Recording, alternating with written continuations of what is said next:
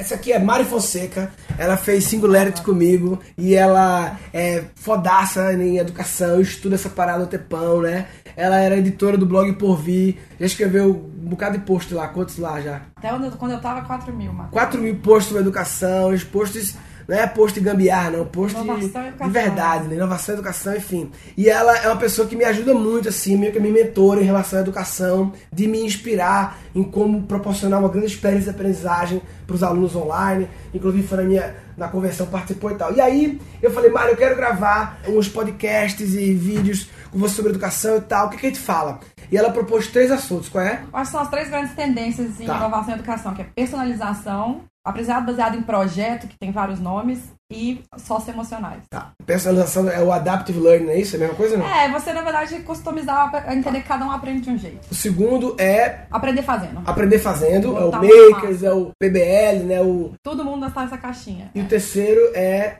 As coisas que a escola não avalia. Beleza, É. então vamos lá. Então vamos dividir em três. Primeiro, personalização. Qual é o desafio? Cara, o desafio é assim, quando a gente tinha um primeiro problema da educação era escalar. Aí teve Revolução Industrial, a galera falou, vamos dar educação pra todo mundo. E aí você botou um professor, 40 alunos na sala, e é o modelo que a gente vive há o, 200 o- e tantos o anos. modelo de escalar com mindset industrial. tá? Industrial, padrão todo mundo, faz Beleza. uma média, é assim que vai passar todo mundo. E é assim que a educação chegou a todo Sim, mundo. sim, sim. Legal, entendeu? O Brasil tinha não sei quanto analfabetos, e hoje a educação chega a quase todo mundo e tal.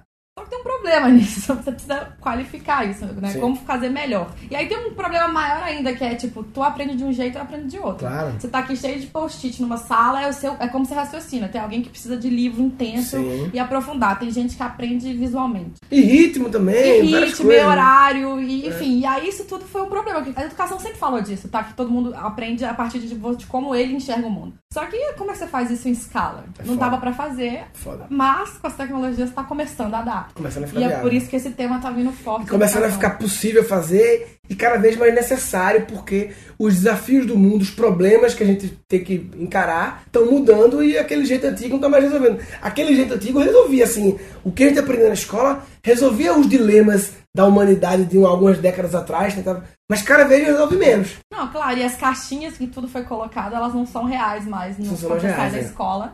Igual a profissão também não é, enfim. E aí o mais você tem que fazer é aprender a aprender. Então, E, é o o que, grande desafio. É, aprender a aprender, isso é lindo. E o que, é que, o que é que as pessoas têm feito por aí em relação a essa educação personalizada? Primeiro que uma coisa que é legal dividir é tipo pedagogia e andragogia, assim, pra criança e pra adulto, né? Porque muda pra caralho, né? Assim, É, assim, muda, tem metodologias Zen, tem pensadores Zen, mas eu acho que no- na prática, quando você fala de personalização, eu acho que é igual, assim, é Whatever. você respeitar as diferenças. Quando você tem uma sala de aula, eu falo que esse exemplo é o mais clássico. Na sua sala de aula você tinha uns nerds que talvez sentavam na frente porque eles gostavam mais de matemática, tinha uns caras que eram super nerds no fundão, que não o menor saco pra assistir aula, porque eles já tinham entendido o que a professora sim, falou. sim. Você tinha uns caras ali ralando pra tentar acompanhar a aula. Uhum. E tinha uma outra galera que precisava de fazer muito exercício, tirava uma média boa, mas não era nem extraordinário, nem muito deficiente. Enfim. Por quê? Porque aquele formato de aula fazia sentido para um grupo, entendeu? Mas não faz sentido pra todo mundo, entendeu? E aí, a mesma coisa com criança. Você vai ter que aprender a partir dos interesses dessa criança. É isso que eles estão alegando. E a pergunta de um bilhão de dólares, como é que resolve isso? Então, tem um monte de coisa legal acontecendo. Não, a primeira coisa que eu acho que é óbvio é assim, quando eu falo de democratização ao extremo, de chegar em acesso, é você pensa o Khan Academy e Uhum. as aulas do Khan quando chegaram pra todo mundo.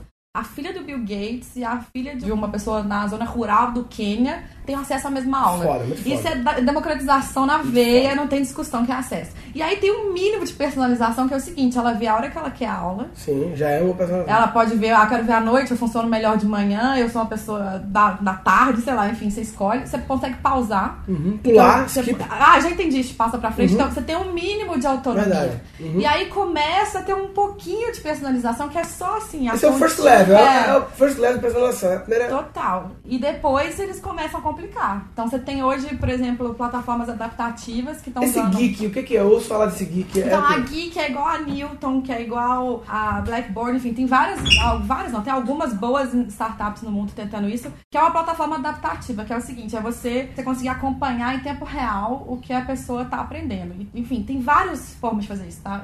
Em algoritmos super complexos, mas em resumo é, Eu tô lá fazendo uma, uma prova ali de porcentagem na, na, plataforma. E aí eu saco que meu problema, ele, o algoritmo avalia que todas as questões de porcentagem, essa pessoa tá entendendo, por que, que ela não tá resolvendo isso? Aí ele saca, meu, o problema dessa pessoa é que ela não aprendeu fração em algum momento. e aí você né? volta lá atrás no conteúdo. Você imagina pra uma professora ter que fazer Foda. isso. Nossa, o menino não aprendeu na terceira série e vou ter que voltar. Acho que dá, é, é, o, o Salmon Kahn que chama educação o queijo suíço, que é os buracos, Exato, né? Exatamente. Aquele queijo com os buracos, e aí você parte para um novo level. Por quê? Porque na escola você acostumou que 7 passa. E eu, eu me lembro, acho que foi a Samuca que fala que, tipo, não, devia passar com 10 só. Porque se você tiver 7 matemática, quer dizer que 30% você não entendeu. Se o 30% for peça regra de 3, fudeu. Vai ficar um buraco na sua educação. Sim. É. Entendeu? Não pode não passar. Total. E é exatamente isso. O Khan começou com vídeo aula, enfim, tem várias pessoas que até criticam ele porque ele não, não foi disruptivo assim na sim, educação. Sim, sim. Que ainda é um professor para um monte de gente.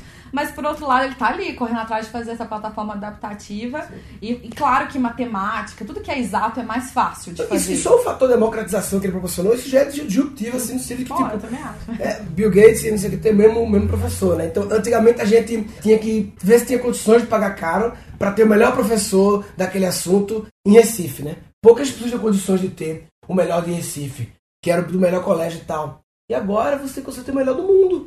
Não, sim, e aí você tem, por exemplo, quando você fala da, da do Coursera ou do edX, que é tipo o Salmon Camp para ensino superior, sim, sim. Lá, os caras estão fazendo o quê? As universidades que não têm o mesmo nível de professor, tipo, imagina, você vai ter aula com um cara que estudou a teoria ou com um cara que criou a teoria? Sim, foda. Você vai ter aula com um cara que criou a teoria. Então você leva para uma escola de talvez ter menos acesso e menos condições de bancar um professor, faz aquelas fóruns socráticos. Os alunos primeiro assistem a aula com o criador da teoria e vão para a escola para aprender, discutir, consertar erro, tirar dúvida. Porque quem está entregando conteúdo é quem criou o conteúdo. Sim. E aí isso também melhora o nível das universidades com acesso Mas aí os professores estão como, né? Os professores, o quê? Fudeu, é, saem de cena? Ou eles vão... Não, pelo contrário. Eles têm um papel que é, é mais nobre ainda. Que as pessoas, na verdade, teve um medo no começo. Nossa, professores, ai meu Deus, a tecnologia... Não é, cara. É o contrário. Você vai deixar de ser um cara que detém um conteúdo. Anota aí que eu tô contando. É e vai passar a ser um mentor. Lógico. Você vai ter que olhar para cada um deles e falar: vem cá, você está com dificuldade sim. nisso, vê sim. esse conteúdo. Sim. Você vai ter que muito mais conduzir o caminho, que é muito mais complexo e exige muito mais do professor, do que decorar a informação e passar para o aluno. Ser um repetidor, é verdade. Muito professor é um repetidor de coisas que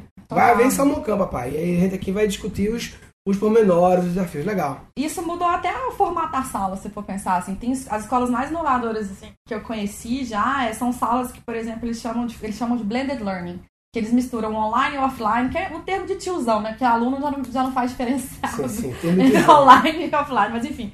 Que eles pegam a sala de aula e a sala não é uma 40 carteiras e um professor. Você tem um monte de mesa de grupo, você tem uma sala de, de alunos trabalhando individualmente e muito espaço de trabalho e projeto. Sim. E aí o que acontece? Esses meninos, por exemplo, chegam numa escola, tem uma placa igual do aeroporto, assim, lá, Murilo, sentaram e fazer a aula tal. Eles têm cada um no seu tempo, então o Murilo está estudando matemática. E que o Murilo pode estar na segunda série de matemática, mas na quinta de história. E o Foda Joãozinho isso. pode estar na quarta de matemática e na oitava de história. Esse é outro exemplo da personalização. É porque o pessoal também, eu acho que quando você fica falando de ah, Newton, um algoritmo, muita gente se assusta e fala, ai, então não dá para implementar na minha escola isso. Dá uma assustada, né? Na verdade, tem como implementar da forma fácil, que é tratando cada pessoa como, né? É, não, totalmente offline, se você pegar, assim, a educação, enfim, o aprendiz, é um movimento no Brasil, a escola aprendiz, eles discutem muito isso, que é você é, customizar o ensino. Então, eu já vi coisas incríveis, por exemplo, os meninos têm, vão chegar na escola para ter uma aula, o Projeto Âncora aqui em Cotia faz isso também, que os meninos chegam para ter aula e a aula é na banca de revistinha. E aí todo mundo chega na banca de revistinha e eles têm que escolher um super-herói. Uhum. Aí o fulano escolheu o Hulk. Aí ele fala, tá bom, agora você vai estudar o Hulk. Aí a professora senta com ele e vai fazer um plano de aula com ele. Então ele fala, o que, que você quer estudar o Hulk? Eu quero estudar o Hulk, o Hulk é verde. Mas existe gente verde? Não, o que, que é verde? A planta. Por que, que planta é verde? Ah, porque planta precisa fazer fotossíntese. fotossíntese. O que, que é fotossíntese? Se você Foda. começa a criar para o menino, ele Foda. vai estudar um monte de coisa Foda. porque ele quer entender o Hulk. O super-homem, ele vai ter que estudar gravidade. Ele tem um why para estar tá fazendo, ele tem um porquê, ele tem uma motivação intrínseca, né? Exato, exato. E ele, é o caminho dele, é o que interessa a ele, é o que move ele, é o que é a paixão dele.